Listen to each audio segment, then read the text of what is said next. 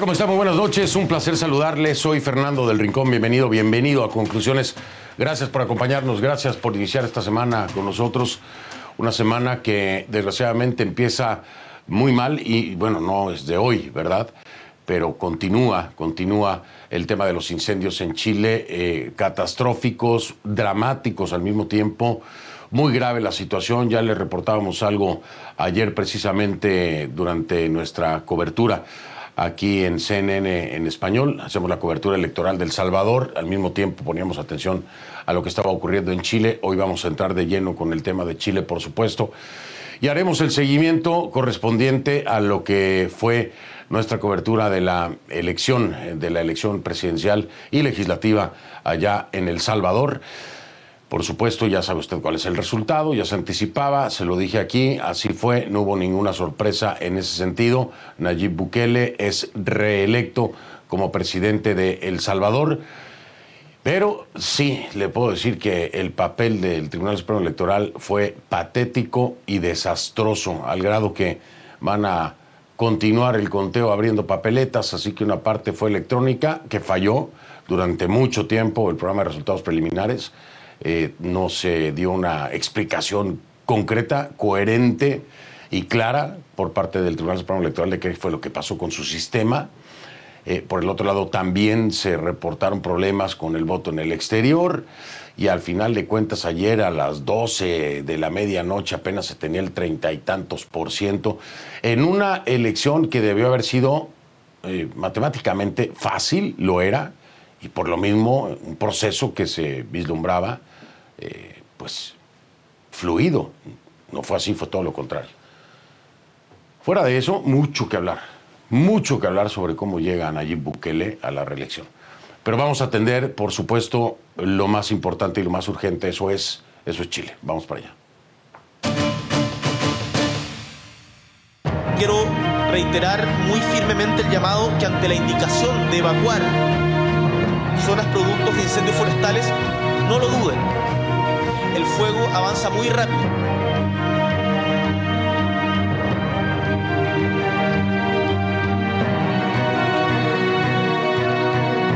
Acá tengo vecinas que murieron calcinadas y los cuerpos se los estaban comiendo los perros.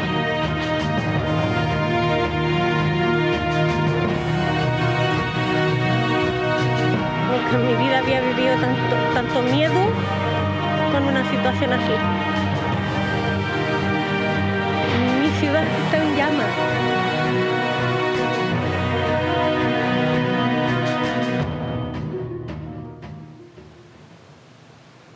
Le pido que a partir de este momento me acompañe utilizando la etiqueta numeral Conclu Incendios Chile. El hashtag es Conclu Incendios Chile. Esa es la etiqueta, por favor, para esta parte del programa Conclu Incendios Chile.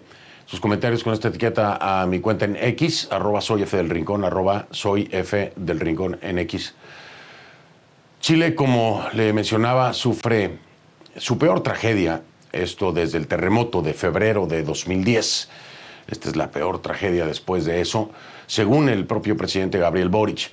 Casi 200 incendios forestales se mantienen activos en una docena de regiones, siendo la de Valparaíso una de las más afectadas, con más de 10.000 hectáreas quemadas.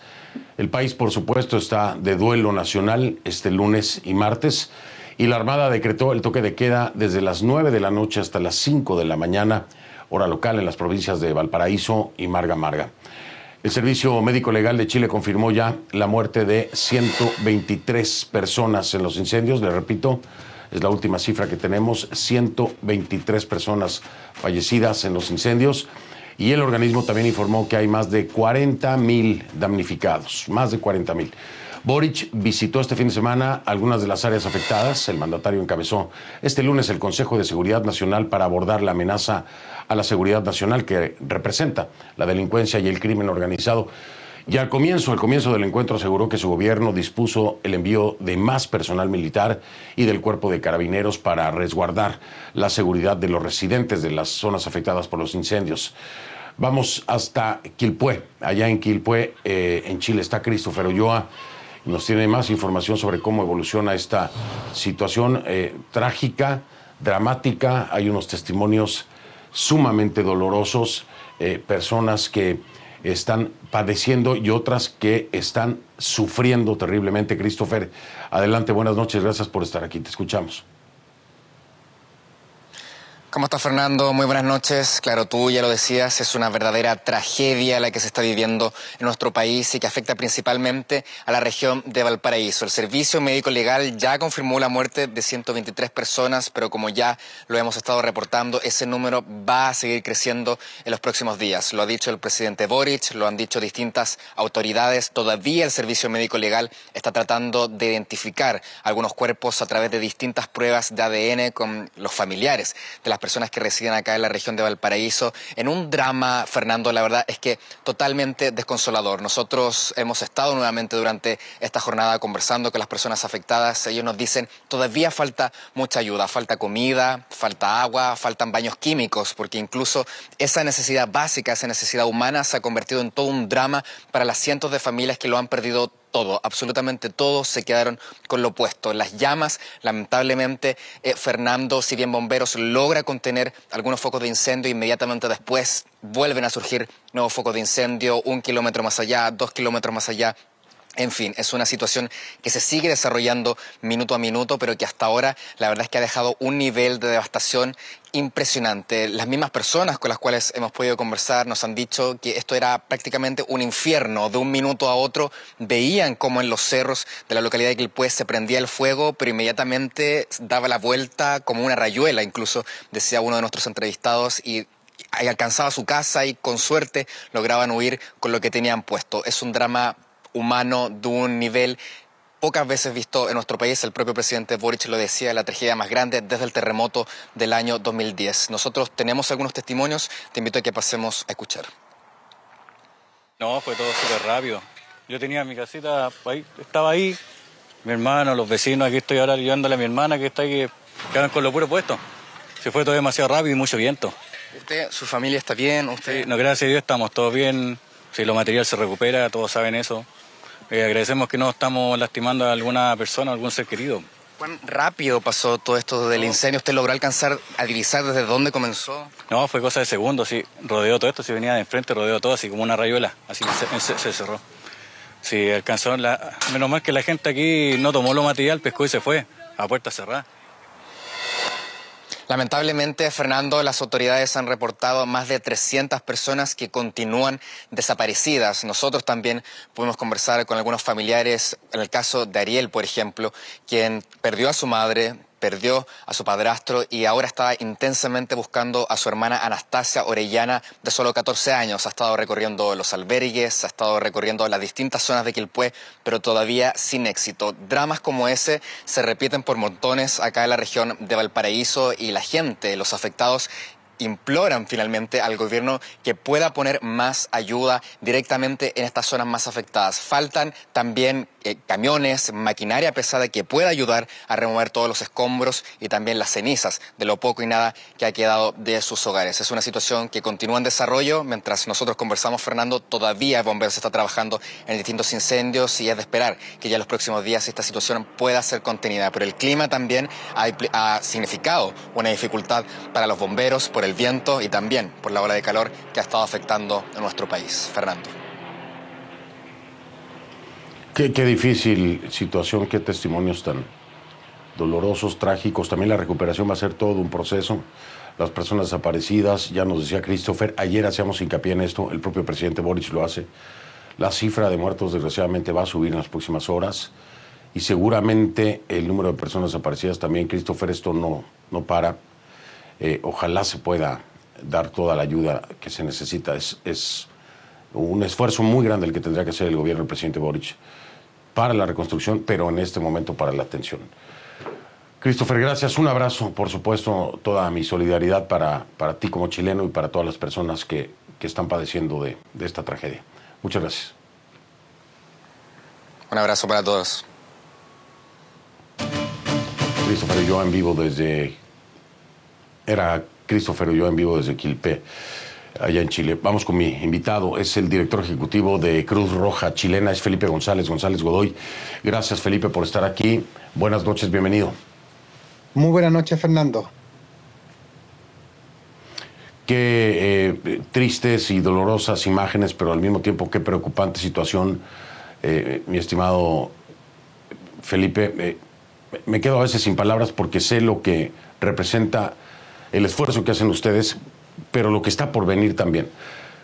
Vamos a entender la situación actual y qué tanto, desde tu punto de vista como, como parte de la Cruz Roja chilena, crees que se ha podido controlar en términos de emergencia y de seguimiento a víctimas. Cuéntame un poco acerca de eso.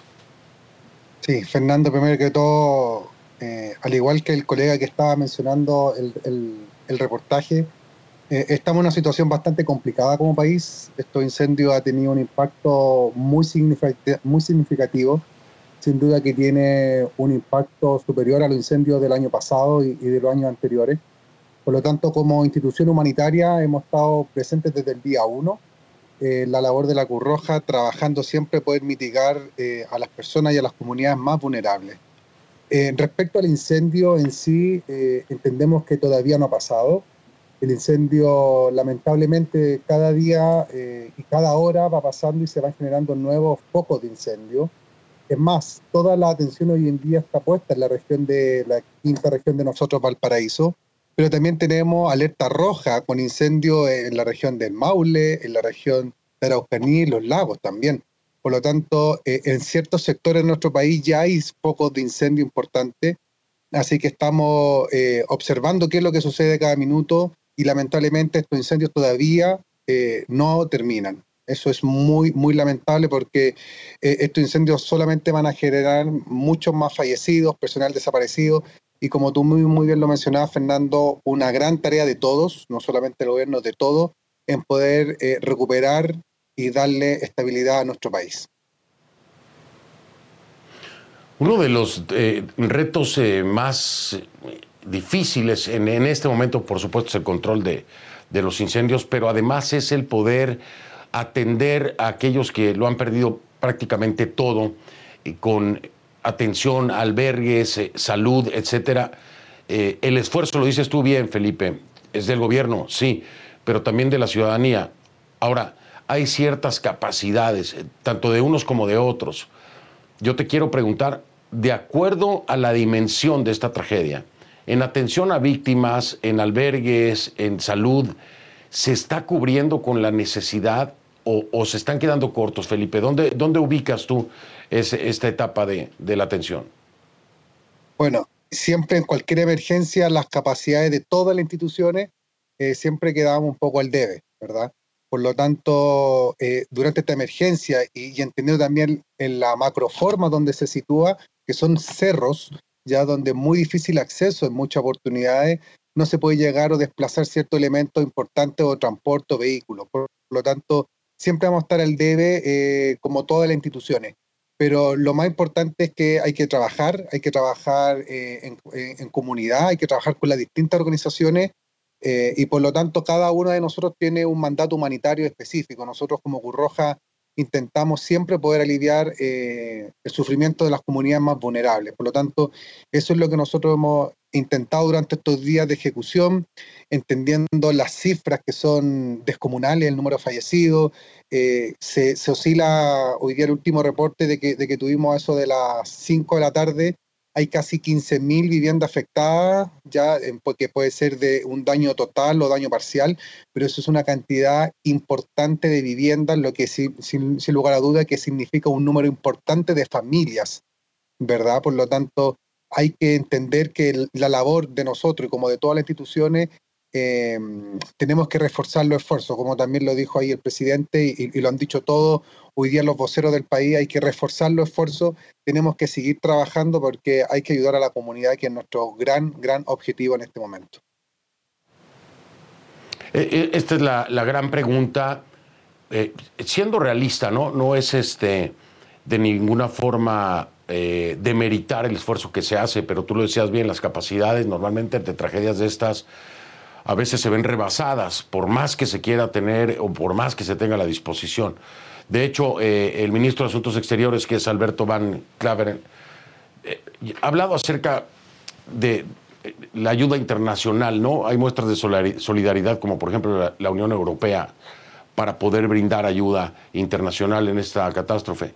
La pregunta que yo te hago es, ¿qué tan necesaria es en este momento y en qué áreas verías tú eh, urgentemente la ayuda o el apoyo internacional? Dímelo después de la pausa, si te parece, Felipe, regreso un momento para escucharte eh, y, y, pues saber, ¿no? siempre una buena ayuda puede cambiar mucho el panorama y si hay disposición de la comunidad internacional, pues ¿por qué no?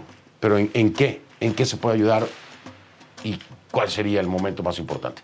Regreso, estoy con Felipe González eh, Godoy, que es el director ejecutivo de Cruz Roja Chilena. Ya ven. Yo personalmente vi a una persona que venía subiendo el cerro a prender con benzina o con parafina o no sé qué lo que era, pero sí estaban prendiendo, yo lo vi. Y aquí nadie ha hecho nada, aquí pasan los militares y no siquiera se bajan de los autos.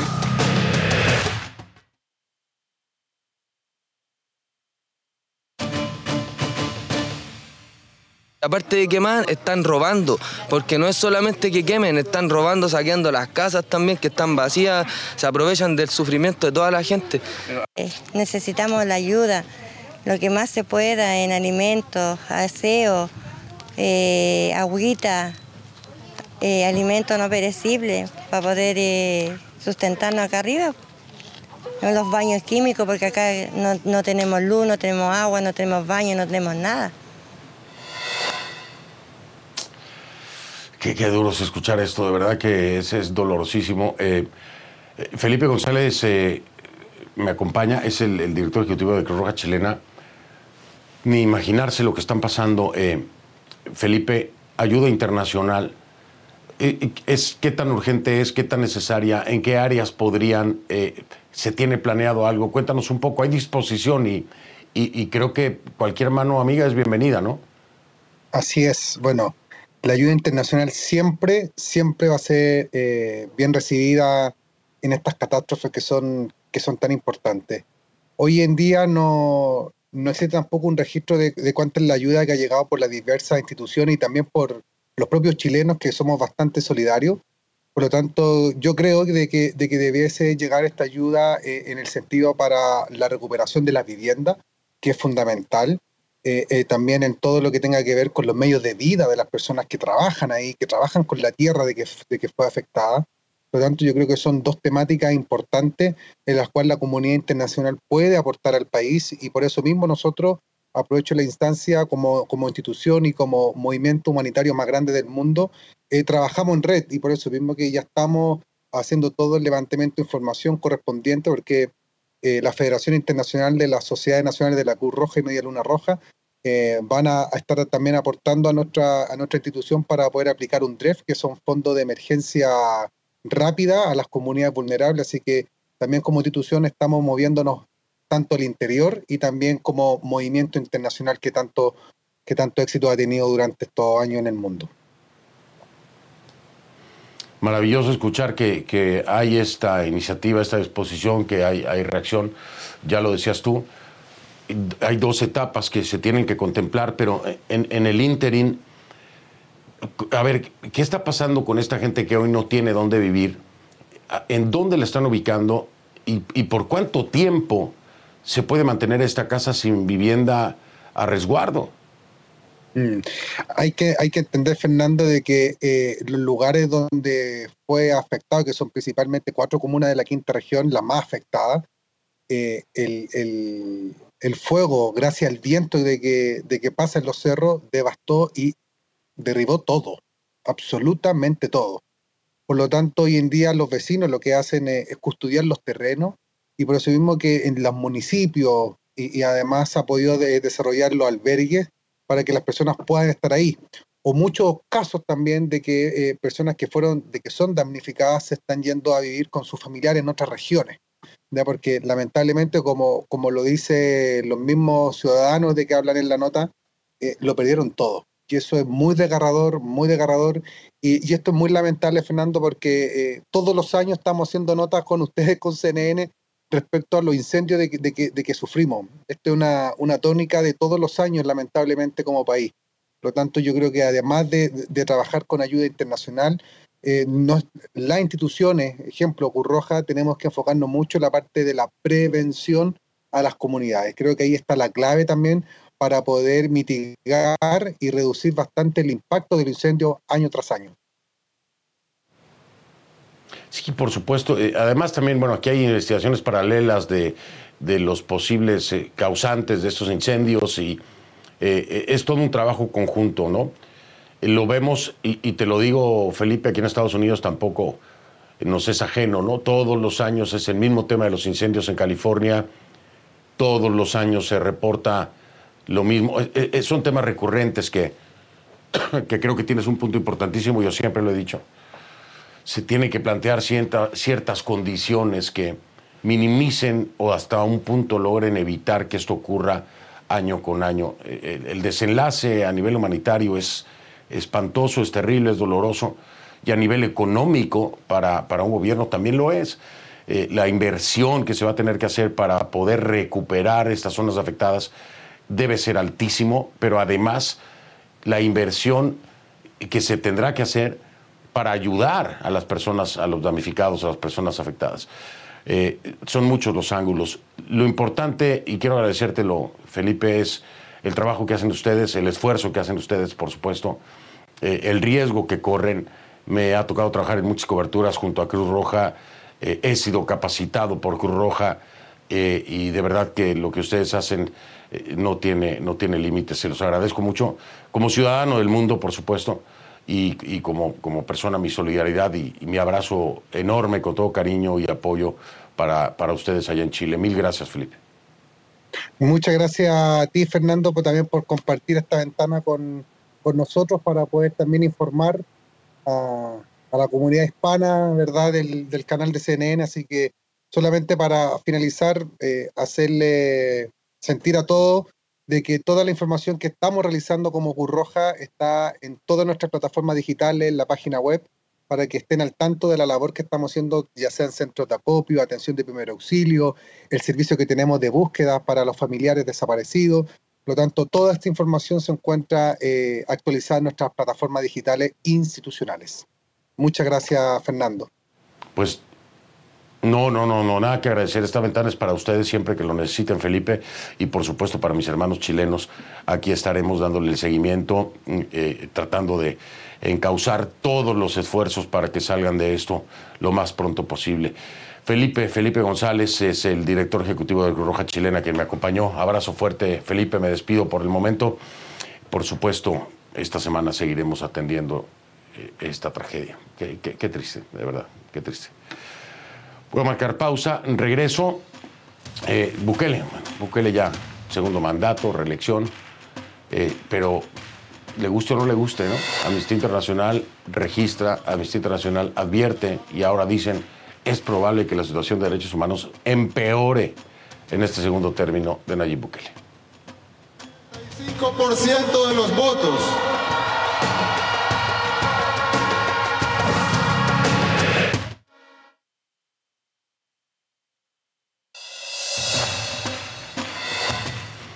Este martes aquí en Conclusiones eh, tengo de invitada a la candidata presidencial de la oposición venezolana, María Corina Machado. María Corina Machado me va a acompañar mañana.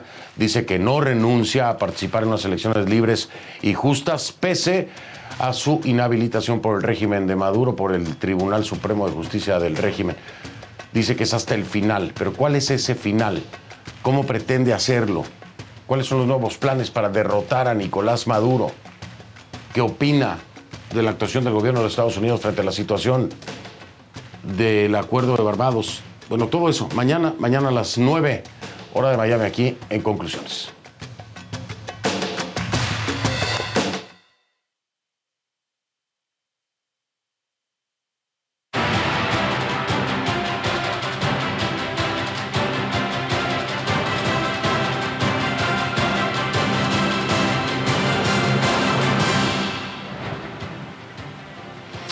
Pido que a partir de ese momento me acompañe utilizando la etiqueta numeral Conclu Bukele. El hashtag es Conclu Bukele, numeral Conclu Bukele.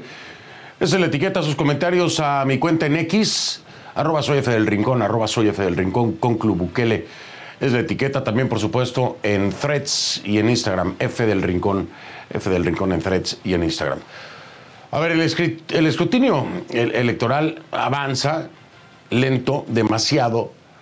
eh, a ver, se lo voy a decir tal cual, ¿no? En una actuación inaceptable del Tribunal Supremo Electoral allá en El Salvador. Pero bueno, ahí poquito a poco avanzan. El porcentaje de actas escrutadas lleva todo el día estancado, todo el día estancado por encima del 70%, poquito más del 70%, después de celebrar las elecciones presidenciales y legislativas. Aún así, y pese a la existencia o inexistencia, perdón, de resultados oficiales, porque no los hay, o sea, este 70%, pues eh, al ver eh, en el ámbito de presidente, ya se lo decía yo ayer, desde el 13%, era eh, tan abismal la diferencia de Bukele sobre los otros candidatos que por primera vez en la historia de mis coberturas electorales le podía decir yo con el 13% que era una tendencia irreversible. Era una tendencia irreversible contra solo el 13%. ¿sí? Ahora, eso no quiere decir que se haya oficializado el resultado, porque un Tribunal Supremo Electoral con el 13% no puede oficializar un resultado. Tiene que llegar a un 90, 95%. Bueno, todavía no llegan. Entonces, ¿cuál es la realidad?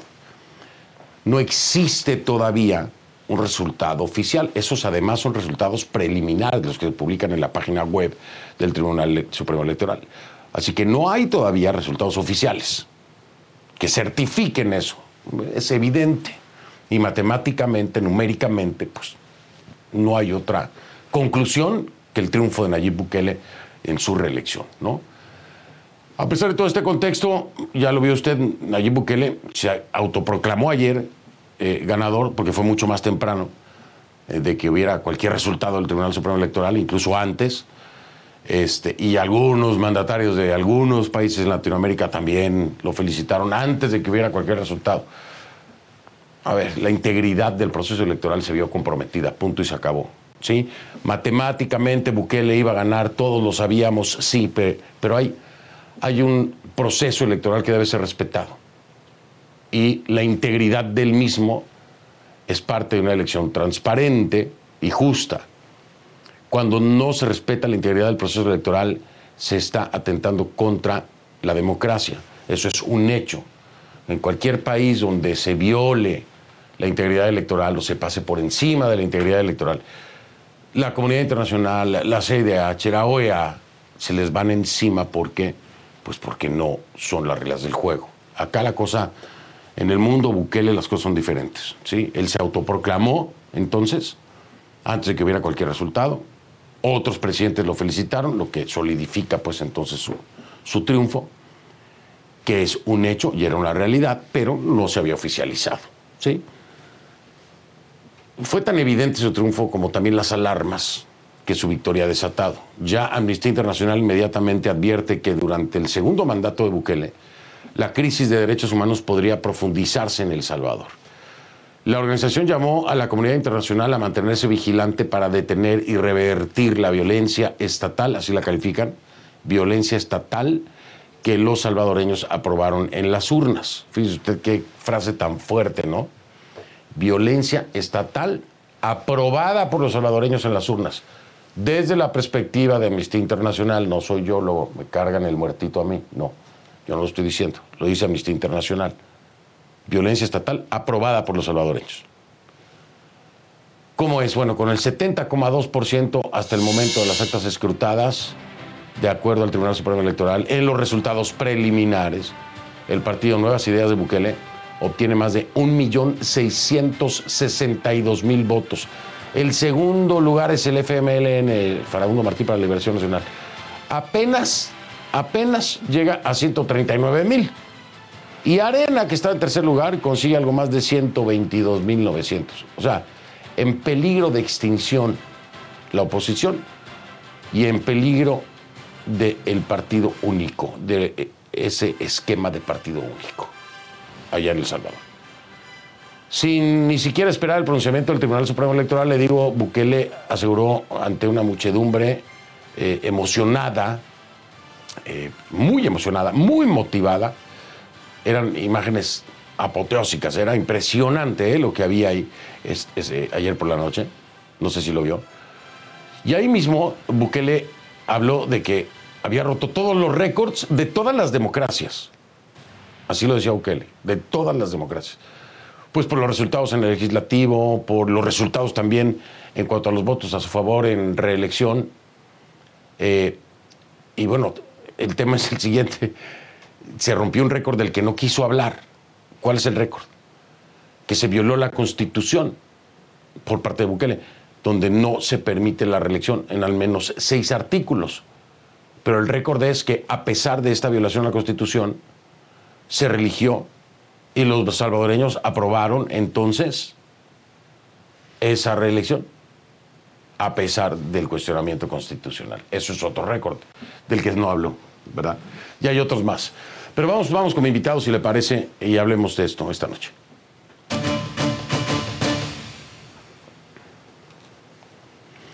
Le doy la bienvenida a Óscar Picardo Joao. Óscar Picardo Joao es director del Instituto de Ciencias de la Universidad Francisco Gavidia. Y si no estoy equivocado, eh, don Oscar, usted también fue profesor de Nayib Bukele, me dicen por ahí. Buenas noches, bienvenido. Buenas noches, Fernando. Correcto, sí, en primaria, hace muchos, muchos años, profesor de lenguaje. sí. profesor de lenguaje. Oiga, y ya era tan. Dígame algo, salió mal. Oiga, dígame una cosa. Ya era tan elocuente de chiquito, este, verbalmente Bukele o, lo sorprende ahora? No, era un alumno promedio eh, muy regular, no los profesores siempre se acuerdan de los muy buenos alumnos, de los muy malos alumnos. En este caso mm, no hay mayor cosa, digamos, en, en esos años que, que, lo tuve en séptimo, octavo y noveno grado, ¿verdad? desde por ahí lo conozco. Desde ahí lo conoce. Entonces, bueno, pasaba así como que era uno de los del montón. No destacaba ni para arriba ni para abajo. Estaba ahí en, el medio, ¿no? Un alumno promedio. Pero, oiga, me dice usted, me dice, me dice don Oscar, algo salió mal. ¿Por qué? ¿Por qué me dice que algo salió mal? Bueno, por, por toda la evolución, eh, nosotros desde el instituto eh, hacemos investigación, hacemos opinión pública y hemos seguido el, proceso eh, muy a fondo, eh, con muchas investigaciones, tanto para entender, eh, digamos, las variables ideológicas, lo que piensa la gente. Y efectivamente hemos vivido un proceso, no sé si llamarlo evolutivo o de involución, en, los planteamientos de ideas, ¿verdad? En muchos aspectos, ¿verdad? Empezando por el tema de reelección, cuando él en su época progresista decía que no había reelección, que no podía ser presidente dos veces eh, seguidas, lo repitió muchas veces, después cambió de opinión. Eh, el poder es un psicotrópico muy, muy, muy potente y lo que hemos vivido en estos años eh, es, surreal, en, digamos, lo que vimos en el día electoral. Eh, prácticamente el sistema del Tribunal Supremo Electoral se cayó totalmente al final. Eh, dieron una conferencia de prensa y, y manifestaron que van a contar a mano hay muchas papel, hay muchas actas de las juntas receptoras hechas a mano. O sea, volvimos como a los años 40, o sea, un retroceso cuando estábamos acostumbrados a procesos eh, bastante impecables en materia tecnológica. Eh, la campaña fue rarísima, no hubo campaña, eh, los partidos de oposición no tenían recursos, fue una asimetría eh, muy significativa, no hubo propuestas, no hubo debates. Tú sabes, Fernando, que en una democracia medianamente robusta hay algún debate, algún, algún foro donde se discute temas educativos. No hubo absolutamente nada. Y prácticamente se consumó eh, este resultado. El, legislativo, hay hay muchas dudas porque están pidiendo, bueno, el tribunal dijo que ya van a abrir las urnas y van a contar voto por voto. No, hombre. Te podrás, sí, te podrás imaginar. Eh, Pero cómo está la situación.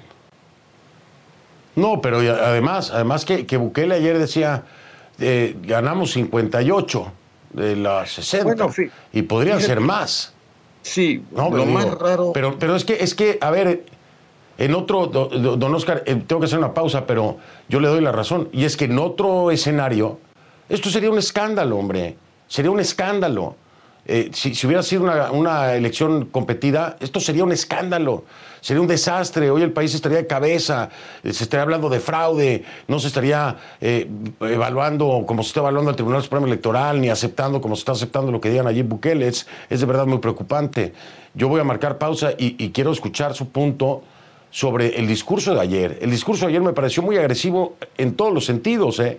en todos los sentidos. Se metió con la prensa internacional, se metió con las organizaciones de derechos humanos, se metió con los países que de alguna forma han señalado preocupación, se metió con todo el mundo.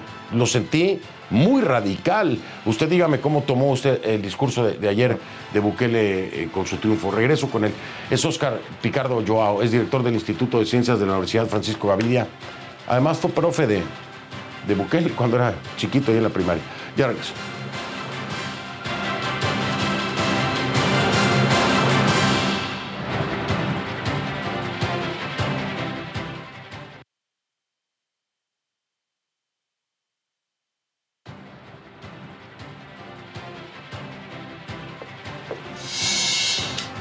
Oscar Picardo Joao es director del Instituto de Ciencias de la Universidad Francisco Gavidia, me acompaña.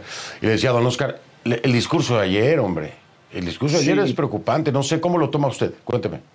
Bueno, quizás un pequeño paréntesis, Fernando. Eh, a las 7 de la noche, eh, antes del discurso, se presenta una encuesta de boca de urna de Sid Gallup y esa fue la base matemática para el pronóstico del presidente, ¿verdad? eso es sumamente surreal sin, sin los datos oficiales. Pero bueno, vino el discurso, un discurso bastante agresivo, sobre todo con la prensa. Eh, tenemos que destacar que unos días antes en la campaña se desplegaron varios reportajes del periodismo investigativo, del Faro, de Factum, de Focos, que son uno de los principales medios, con temas muy eh, importantes sobre el caso del CRUP, de este pandillero que, que, atraparon en México, sobre préstamos hipotecarios que recibieron funcionarios del gobierno, sobre casos de las ICIES.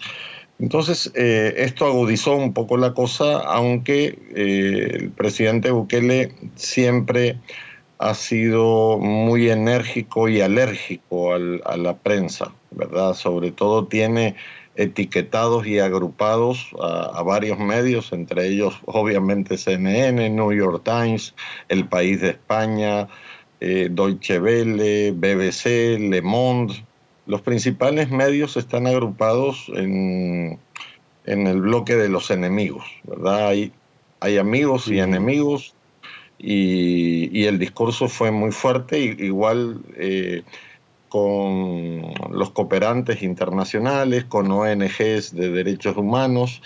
Eh, es, es un discurso de mucha violencia verbal, muy fuerte y es algo que él ha utilizado como un recurso metodológico desde desde el inicio de su gestión, ¿verdad? Con la academia, con, con cualquier persona que no esté de acuerdo con él, eh, automáticamente eh, queda en esa categoría de opositor, así los cataloga de opositor.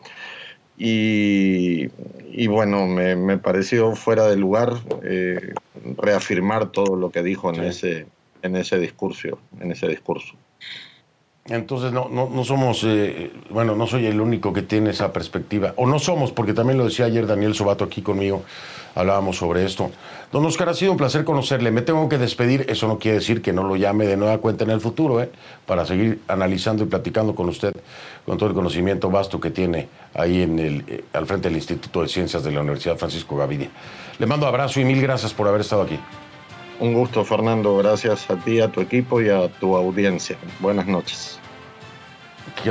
Qué, amable, buenas noches. Oscar Picardo Joao me acompañó. Marco, pausa, vengo.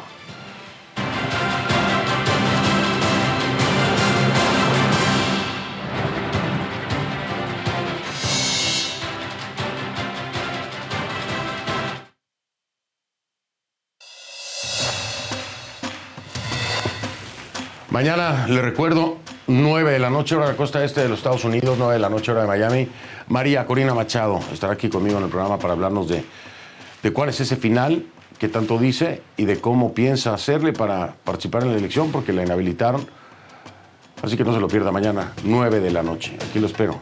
Por lo pronto, le digo. Soy Fernando del Rincón, gracias, gracias por haberme acompañado. Y si quieren, solo si quieren, yo lo veo mañana. Gracias, que pase buena noche.